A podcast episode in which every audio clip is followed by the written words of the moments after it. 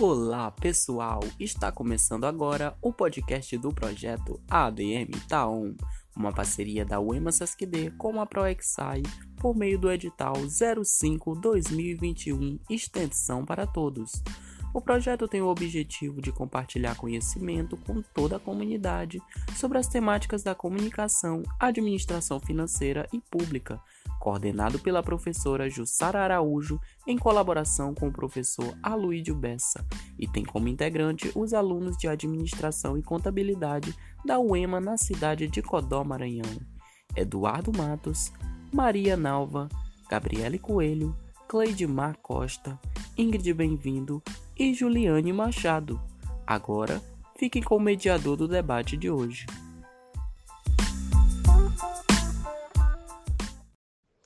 Olá, boa tarde. Primeiramente, eu gostaria de dizer que é uma satisfação estar fazendo parte desse projeto. Meu nome é Gabriele Coelho, sou acadêmica do quinto período do curso de Administração na Universidade Estadual do Maranhão, UEMA Campus Codom, e hoje teremos a participação da professora Amanda Alves. Amanda Alves é proprietária da Rios e Mares Tour, parceira do Grupo Vieira Moreira e mestranda em Gestão Pública. Amanda também é administradora e consultora empresarial. Possui MBA em Comércio Exterior pela Faculdade Anhanguera, bacharelado em Administração pela Universidade Federal do Piauí e curso técnico em Comércio pela EIP. Bem, estamos aqui na gravação do nosso quinto episódio de podcast e quero desde já dar as boas-vindas à nossa convidada de hoje, que vai falar um pouco sobre a temática Estado, Governo e Administração Pública. A partir de agora, passo a palavra para a professora Amanda. Professora Amanda, agora você pode começar. Olá, boa tarde a todos.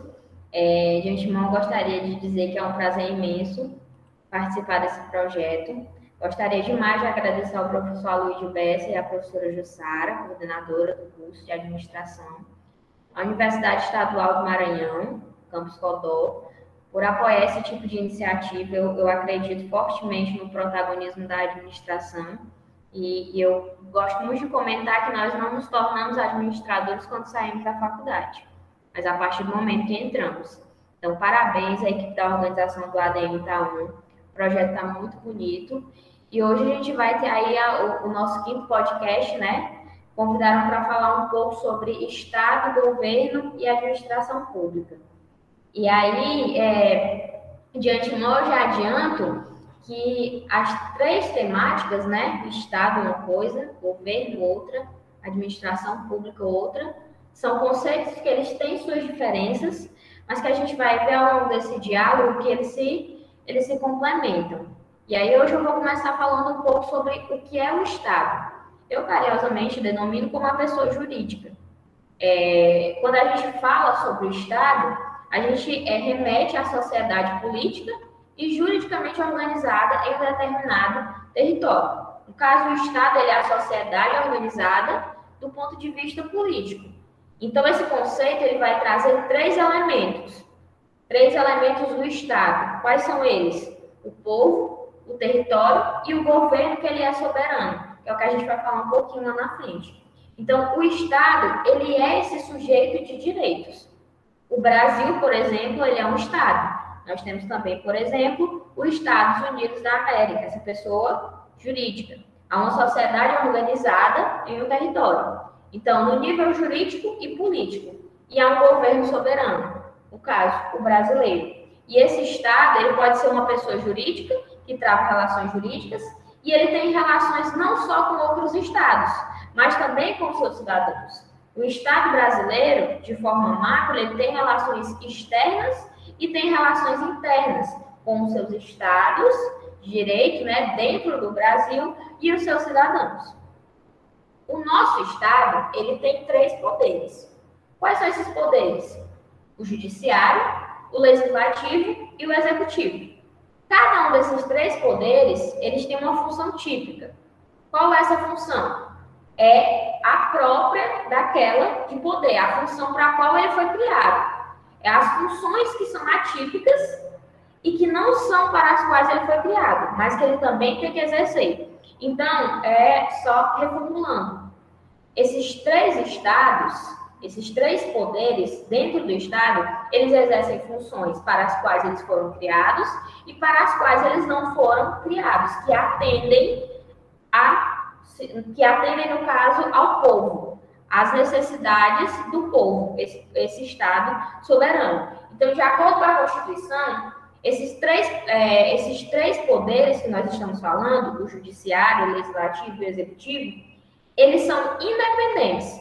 Entretanto, eles são harmônicos entre si. Porque para haver essa harmonia entre esses poderes, eles têm as suas funções principais, que elas são exercidas ao aos poucos e, de, de, e através de parcelas. E elas também podem, porventura, se interligar. E aí onde eu vou falar agora um pouco sobre qual é a função de cada um desses poderes. Primeiro que eu vou falar é sobre a, a jurisdição. A função típica da jurisdição é exercer a jurisdição. Amanda, e o que é essa jurisdição? É o poder que o Estado tem de substituir a vontade das partes, que ela tem direito diante de caso concreto.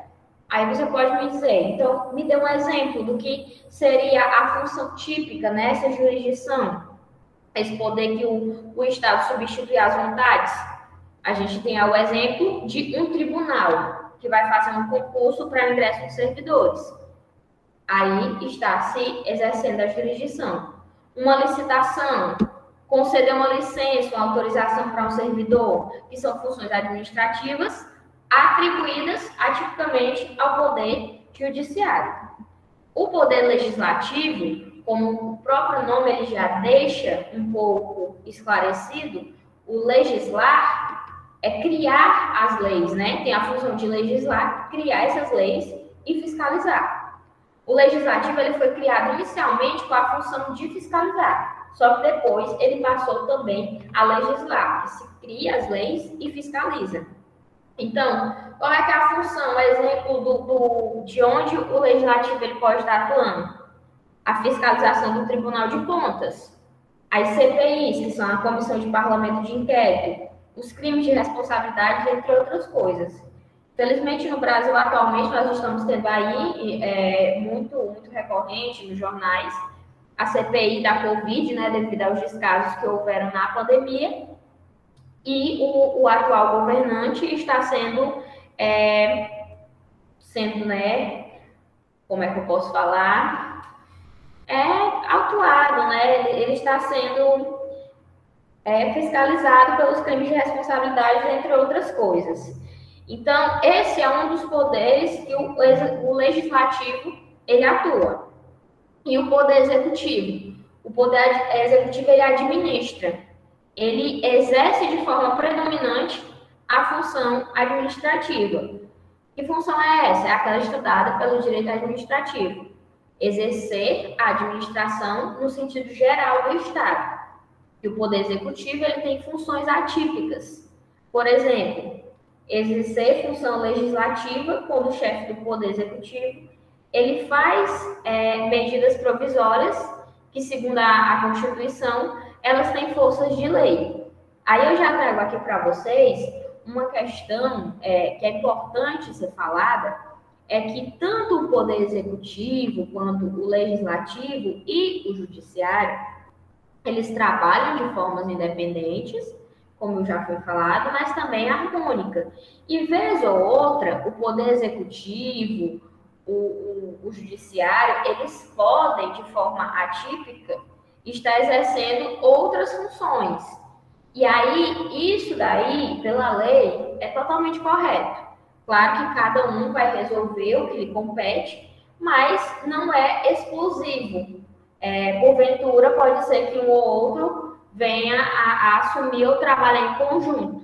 Isso é, é totalmente dentro da lei. Então, quando falamos de Estado, remete-se inicialmente né, a esses três poderes e vemos aí o Estado como essa pessoa jurídica, essa sociedade política e organizada em determinado é, território. Temos então o Brasil como um Estado soberano com esses três poderes: judiciário, legislativo e executivo.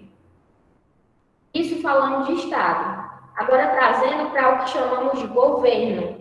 Se o Estado é, esse, é essa pessoa jurídica, esse soberano, quem governa é o quê? É o princípio unificador do Estado. É quem comanda, é quem decide, é quem, mediante a procuração legal do Estado, o conjunto de órgãos que constitui a administração pública federal de forma direta e indireta. É quem vai conduzir o barco, né? O governo é a instância política institucional, por excelência, que traduz as demandas por recompensas por parte da população em programas de ação governamental ou simplesmente políticas públicas nós vamos falar um pouco sobre as políticas públicas lá na frente, quando eu for associar é, políticas públicas à temática que nós estamos estudando. Que elas correspondem a ações de auxílio imediato ao exercício das funções governamentais. Então, o governo, ele tem vários tipos. Eu trouxe alguns aqui para mencionar, é, a autocracia, o autoritarismo, no Brasil, nós exercemos a, a democracia, temos o direito a voto, e podemos nos manifestar. Em alguns lugares do mundo, é, infelizmente, isso não acontece. Tem sociedades completamente rígidas, onde, a, onde o povo, né, que é quem recebe é, as ações do governo, não tem direito de opinar. No Brasil, a gente tem é, esse direito. Então, existe o tipo parlamentar e presidencial, é o chamado parlamentarismo e presidencialismo. E aí vocês podem me perguntar, e aí, Amanda, qual é a diferença de ambos? O parlamentarismo é um sistema de governo democrático em que o poder executivo ele baseia a sua legitimidade democrática a partir do poder legislativo. Os poderes executivos e legislativos eles são, portanto, interligados nesse sistema de governo. Um exemplo de, de governo parlamentar de país que utiliza isso, esse tipo de, de governo, é a África do Sul. A África do Sul tem o seu, o seu tipo de governo parlamentar. Já o Brasil, ele é um regime que ele é presidencial, onde o nosso chefe de governo, o presidente, ele escolhe seus ministros e com independência dos três estados, né? O executivo, o legislativo e o judiciário. Então, o parlamentar, basicamente, ele tem a junção do, do executivo e legislativo. E no, no sistema presidencial, nós temos a separação de ambos, cada um com as suas funções, como eu expliquei anteriormente, e agindo em prol do, dos cidadãos, do povo, do Estado, né, que é esse, esse ser soberano, né, essa pessoa jurídica. E aí, então, é, nós falamos individualmente sobre o Estado, o governo, e está faltando agora a administração pública. Eu trouxe de forma separada essas conceituações e eu vou trazer também um pouquinho para vocês a explicação da diferença entre administração pública e gestão pública, para que a gente possa entender um exemplo lá na frente de onde esses três eles podem estar trabalhando de forma de forma conjunta, né? Que é onde eu falo sobre as, as políticas públicas. Mas aí, tratando agora um pouco sobre a administração pública, eu vou trazer aqui a conceituação do que é esse, dessa administração pública e um pouco da diferença sobre a gestão pública, que é o que eu estudo. Existem pessoas que acham que não existe diferença, mas existe sim. E eu vou explicar para vocês um pouco sobre ambas. Basicamente, quem administra, quem trabalha na, na ADM pública, ela se define como esse poder de gestão do Estado, no qual a gente inclui o poder de legislar, tributar, fiscalizar, regulamentar através de seus órgãos e outras instituições. Então, visando sempre um serviço público efetivo. A administração pública ela é esse conjunto de meios institucionais, materiais, financeiros, humanos, pré-ordenados à execução das decisões políticas. Na administração pública, a área do direito, né, que descreve esse conjunto de agentes, serviços e órgãos instituídos por estados, ela tem como objetivo de fazer a gestão de certas áreas da sociedade, como é o caso da educação, da saúde, da cultura. Aí você vai me perguntar, Amanda, qual é é a, a a diferença da administração para a gestão. Enquanto de forma mais abrangente, a administração ela cuida do teórico prático, do amplo, do legislar, tributar, fiscalizar, sabe? Ela cuida do institucional, do material, do financeiro, do humano, ou seja, o planejar o conjunto do todo, o planejamento estratégico que a gente usa no empresarial, mas que também é usado no público, a gestão pública cabe ao lado mais técnico operacional. E o que é isso? São juntamente com os órgãos dessas instituições, na Secretaria de Saúde, na Secretaria de Educação, na Cultura, nos gabinetes. A gestão pública, ela cuida do fazer. E é aí onde consiste a diferença da administração pública para a gestão pública.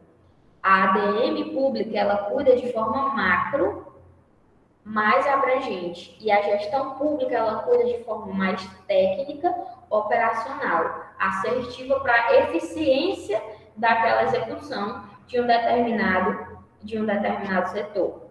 Suponhamos que a gente tem aí uma, uma secretaria e o administrador público ele vai cuidar de toda a parte do planejamento, das assertivas, e o gestor ele vai cuidar da parte da execução, do acompanhamento, daquilo que supervisiona, para que, que saia da melhor maneira possível, caso tenha ambos em o mesmo, em o mesmo departamento. Às vezes é necessário os dois, às vezes é necessário só um, cada um com a sua, com a sua importância.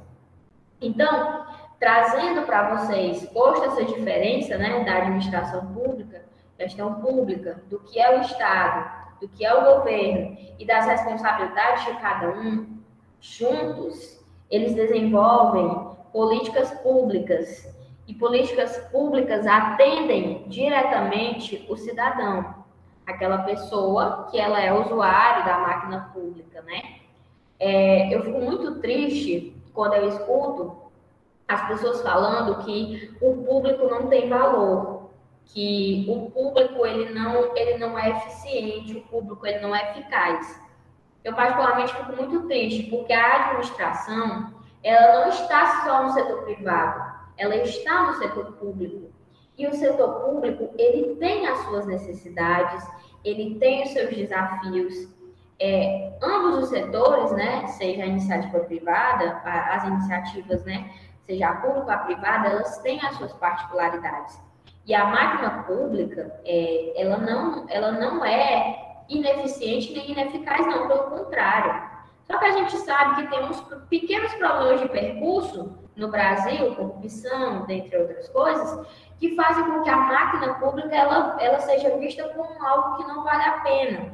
É, a escola pública, muitas vezes, como algo que não, não funciona, é, o hospital público como algo que não funciona, mas que, é, se a gente for analisar na íntegra, é, se a gente for analisar de forma bem particular é, as, essas nuances, o que cada um faz, é, é, possível se encantar com a máquina pública e perceber que a administração, a gestão pública, ela pode ser bem desenvolvida.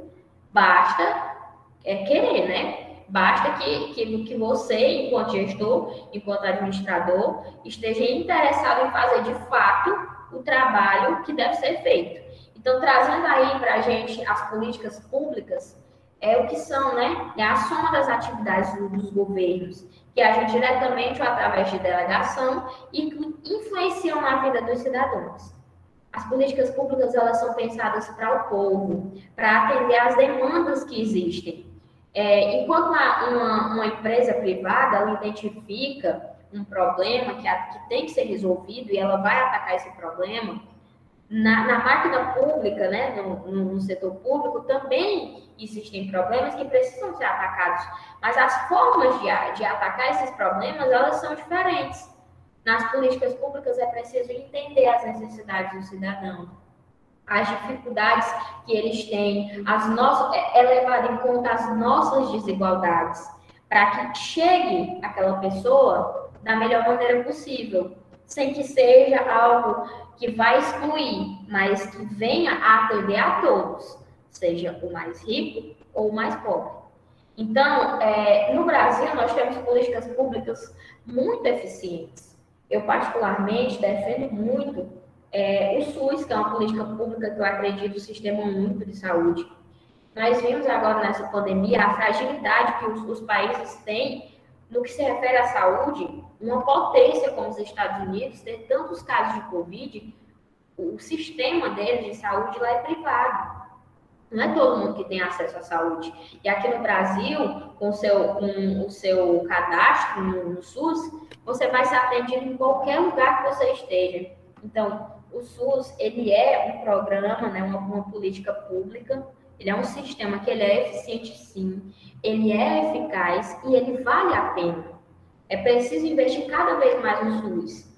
Como eu sempre falo, o problema do Brasil não é a política pública, o problema do Brasil não é aquilo que ele oferta para o povo. O problema do Brasil, infelizmente, é a corrupção, é a má gestão do dinheiro público. Temos outra política pública que vale muito a pena mencionar, o Bolsa Família. Aí você pode dizer, Amanda, mas Bolsa Família é um assistencialismo que é, dá só o dinheiro para a pessoa. Ok. É, só que muitas pessoas dependem desse dinheiro.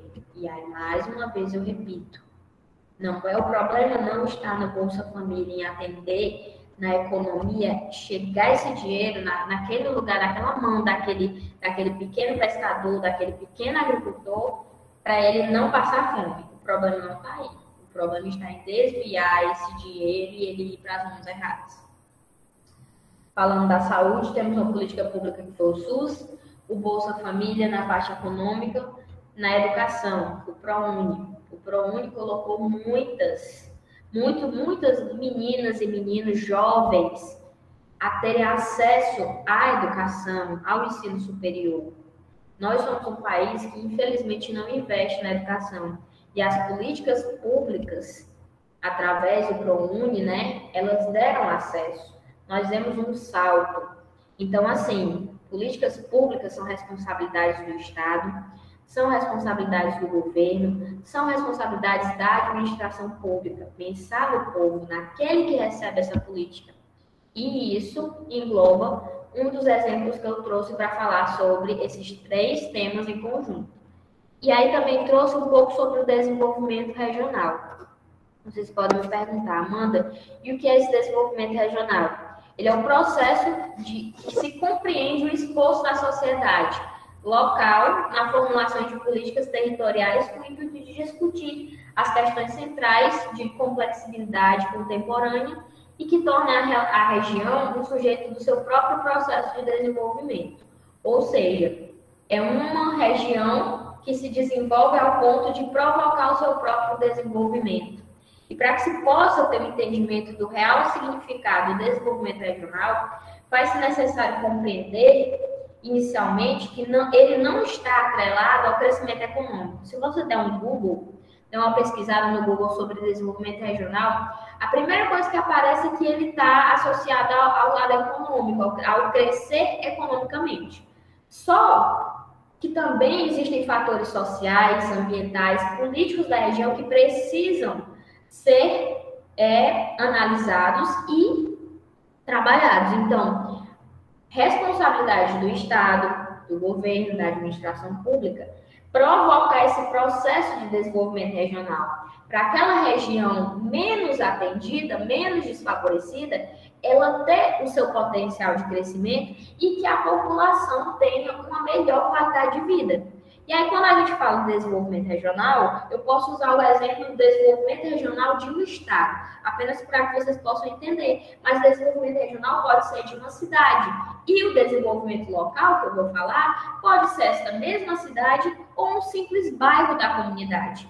Porque tratamos o desenvolvimento regional e agora eu vou explicar para vocês um pouco do desenvolvimento local para eu trazer um exemplo de onde é que esse desenvolvimento regional e desse, esse desenvolvimento local ele está. Porque tratando da conceituação desse desenvolvimento local, a gente pode definir ele como sendo um conjunto de diversas dinâmicas que elas se relacionam, ou seja, social, econômico, político e cultural, que atuam em território, um território demarcado por características próprias que induzem mudanças, sejam elas qualitativas naquela estrutura. Então, aí você vai dizer, Amanda, então me deu um exemplo de onde o Estado, o governo, a administração pública, elas podem estar atuando em prol desse desenvolvimento regional em que área? E aí, onde eu digo para vocês que é onde eu estou pesquisando duas grandes áreas, né? Que é o turismo e a sustentabilidade, na minha dissertação do mestrado.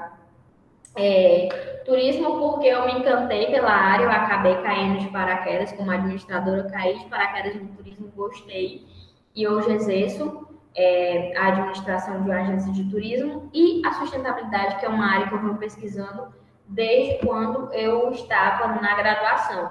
Então, eu atrelei isso e, juntamente com o meu orientador, é, o professor doutor Denis Carvalho, da, da Universidade Federal, do Piauí, de Teresina, nós estamos pesquisando a percepção de impacto socioambiental causado pelo turismo no desenvolvimento local do litoral campisinense. Então, vocês vão perguntar, né, Amanda? Então, como é que vai se dar isso? O que é que vocês estão querendo entender com isso? É quais são os impactos sociais e ambientais que o turismo vem causando, porque o turismo, ele não é uma indústria boazinha. O turismo é uma indústria que ele traz desenvolvimento econômico, mas ele também pode trazer esses impactos que são positivos ou negativos. Aquele hotel que surgiu naquela cidade, ele pode estar dando emprego para a população. Ele pode estar trazendo turista, fazendo que o dinheiro circule dentro da economia. Ok, está gerando emprego, está trazendo dinheiro, está apostando aí no treinamento profissional, mas em contrapartida ele pode estar gerando alguma degradação ambiental assim como aquele pequeno bulto que está circulando nas dunas de algum litoral, afetando é, a biodiversidade. Então, assim, existem impactos positivos e existem impactos negativos que precisam ser entendidos para que a gestão pública, né, a administração pública local, regional, ela possa trabalhar no que nós chamamos de práticas sustentáveis, no que nós chamamos de ações sustentáveis, ou seja, um turismo sustentável, um turismo que não é tão agressivo ao meio ambiente, porque de forma utópica não existe ação 100% sustentável, uma ação que vai de fato resolver todos os problemas, mas existem ações que vão minimizar esses impactos. E aí o Estado, a gestão pública, a administração pública, o governo, eles são responsáveis por esse desenvolvimento regional, esse desenvolvimento local, dentro de áreas como a sustentabilidade, o turismo, a saúde, a educação. Todos esses setores precisam se desenvolver, mas eles precisam se desenvolver de forma, é, de forma a, a, se pensar no meio ambiente de forma a se pensar na, na melhor forma, que a, a, a, forma menos agressiva a quem recebe o ser humano e ao, ao meio ambiente de onde está sendo utilizado. Então, é, foi isso que eu, que eu quis trazer para vocês. Eu espero que vocês tenham entendido. Eu espero que vocês tenham gostado. Desde já eu agradeço a oportunidade e eu me coloco à disposição caso vocês queiram fazer alguma pergunta, alguma indagação, não tenho entendido. Eu fico é, no aguardo do posicionamento de vocês. Professora, Agora iremos fazer três perguntas do nosso público que foram selecionadas. Irei ele fazer a primeira e a senhora responde. Depois daria sequências com as seguintes, ok? Certinho. Quais as funções dos poderes de Estado? E o que significa dizer que cada um dos poderes pode exercer sua função típica com predominância, mas não com exclusividade? Pronto. Eu iniciei o, o, nosso assunto falando um pouco sobre isso, né? Sobre a diferença de cada um desses poderes, porque são cada um, mas eu acho que vale a pena, vale muito a pena a gente trazer é, isso de forma simplificada. Então, eu gostaria de deixar claro, gente, que a Constituição Federal do Brasil, ela determina que os três poderes, tanto o executivo como o legislativo e o judiciário, eles, embora sejam independentes, eles funcionem harmonicamente. Então, o poder executivo, ele tem a função de executar as leis que já existem e de implementar novas legislações segundo a necessidade do Estado e do povo. O legislativo, por sua vez, ele elabora e aprova essas leis e ele fiscaliza o executivo. E o judiciário ele interpreta as leis e julga casos de acordo com as regras constitucionais. Então, o que é que eu entendo por ele não agir de forma exclusiva, né? Cada um ele tem a sua função, mas eles não são exclusivos um do outro. Eles agem em conjunto. E como eu comecei falando lá no início, em determinados momentos eles vão precisar é, fazer algo que o outro não fez e vice-versa. Isso está dentro da lei e isso é, é, funciona perfeitamente. Obrigada. Vou dar a sequência aqui com a segunda pergunta. O que você acha, o que você tem a falar sobre a gestão dos últimos governos brasileiros? É, é eu confesso a vocês que eu só acompanhei o, o, governo, o, finalzinho do governo Lula, né? Porque eu ainda era bem criancinha.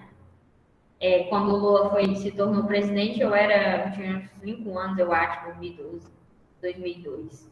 Então, assim, eu só acompanhei o último governo Lula já pré-adolescente, na adolescência, já para a fase adulta, já foi o, o governo Dilma e o governo Temer, e atualmente, né, o governo do, do Jair.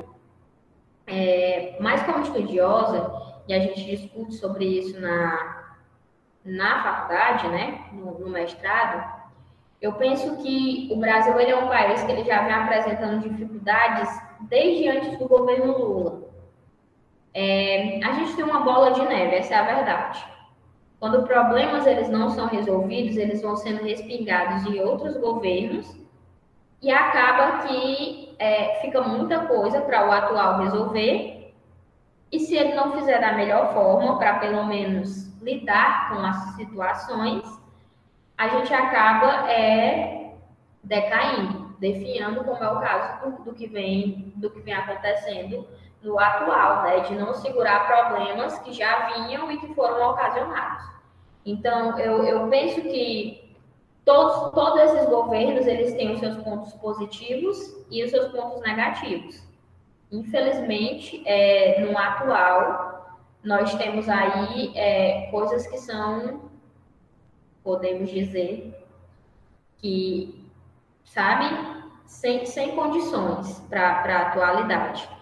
Então, é, sobre esses governos, eu, eu analiso o governo Lula como um um governo bom. O da Dilma ele já se traz aí um governo mediano, ele já vem com suas dificuldades e, e seu declínio. E o governo atual, eu, eu analiso ele de forma ruim. É, ele, infelizmente, não está sabendo lidar com as, as dificuldades e nem está conseguindo chegar à, à população. Então, nós, no, para um próximo governo, nós teremos muita coisa para lidar, uma enxurrada. E aí eu aproveito o local de fala, né, para aqueles que vão nos escutar, que a gente, enquanto acadêmicos, nós temos que é, analisar bem tudo que vai vir, ano que vem é um ano de eleição, a gente precisa ver o que passou, ver o que é necessário. É, sabe aquela história de que política, futebol, religião não se discute? a gente discute sim. Não precisa brigar. Cada um tem suas opiniões, cada um tem o seu direito, e é lá na urna que a gente exerce nossa cidadania. Só que a nossa cidadania, ela não só na urna. Ela está em acompanhar esse governo, em você saber que se tá bom, você dá ok. E se tá ruim, você reclama independente de partido. Independente se foi lá do A, B, C, D, F, G, não interessa. Quando está lá, é para o povo, é para o coletivo. Então, quando a gente estuda gestão pública, administração pública, existem pesquisadores da ciência política, é, a gente prega isso, que não se defenda partidos e, e nem políticos de estimação, mas que se defenda é, a política, o Estado, o governo, aquele que chega à população de forma eficiente e forma eficaz. Porque aí, quando ele não chega de forma eficiente e eficaz, acontece, por tristeza, aquilo que eu falei anteriormente, que a, a máquina pública, o público, ele é visto com descaso e, na verdade, ele não deveria, porque o setor público ele é rico em conhecimento. Eu já escutei pessoas dizendo que não, não tinham vontade de trabalhar no setor público porque não acreditavam na eficiência do público.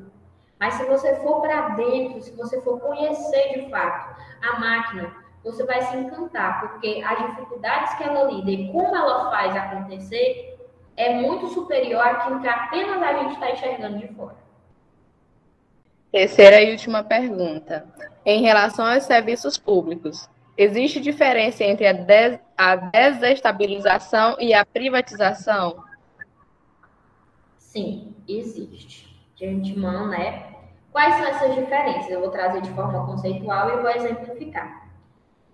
A desestatização, ela consiste em ações que vão redimensionar o tamanho do governo, ou seja, elas vão reduzir o tamanho da participação da administração pública em um determinado serviço ou ativos e, com isso, fornecer serviços de melhor qualidade para a população, focando somente no que é essencial, segundo a conceituação, tá? E a privatização é quando o governo vende ativos ou empresas públicas para iniciativa privada. Isso ocorre quando a empresa estatal não consegue ser competitiva no mercado, não presta serviços eficientes e quando passa por dificuldades financeiras, é, onerando a administração. No, no nosso plano, no caso, a ideia, né, é, no caso, um, um exemplo tem é, o, o autódromo de Interlagos e um fundo imobiliário, é, que, que vem a ser privatizado. Então, esses são os exemplos de, de privatização. E assim, trazendo para a questão pública, né, o serviço público. A desestatização ela é o processo pelo qual a prestação de um serviço público que era antes realizada pelo governo passa a ser realizada pelo privado. Se determinada limpeza de, de lixo, por exemplo, de uma cidade era realizada pelo governo e o governo não está, pelo governo o município, e o município não está dando conta, e ele entrega totalmente, totalmente, para uma empresa cuidar, aí está sendo feita a desestatização. Uma empresa vai cuidar e não vai haver intervenção. Mas, se esse mesmo município chama o setor, no caso, chama a empresa, ela pode dar setores regulados, nos quais a empresa privada ela opera em condições de tarifas controladas por agência reguladora. Se a agência reguladora ela está em total contato com essa mesma empresa que vai operar trazendo um serviço de limpeza, então aí nós estamos tendo uma privatização. A desestatização é quando eu dou o poder do que era público para o privado, e a privatização é quando eu regulo essa, essa ação. As agências reguladoras, elas controlam essa empresa para a prestação de serviço. E é isso. Certo.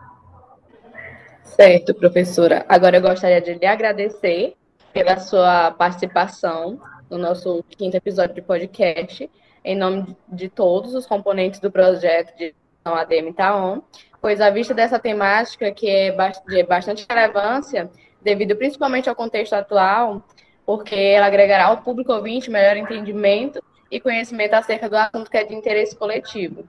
Obrigada, professora. De nada. Eu que agradeço.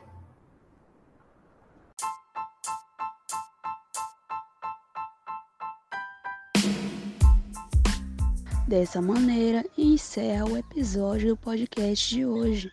Esperamos que este possa ter contribuído e atribuído bastante conhecimento a todos. Continuem acompanhando as nossas redes sociais para não perderem os próximos episódios.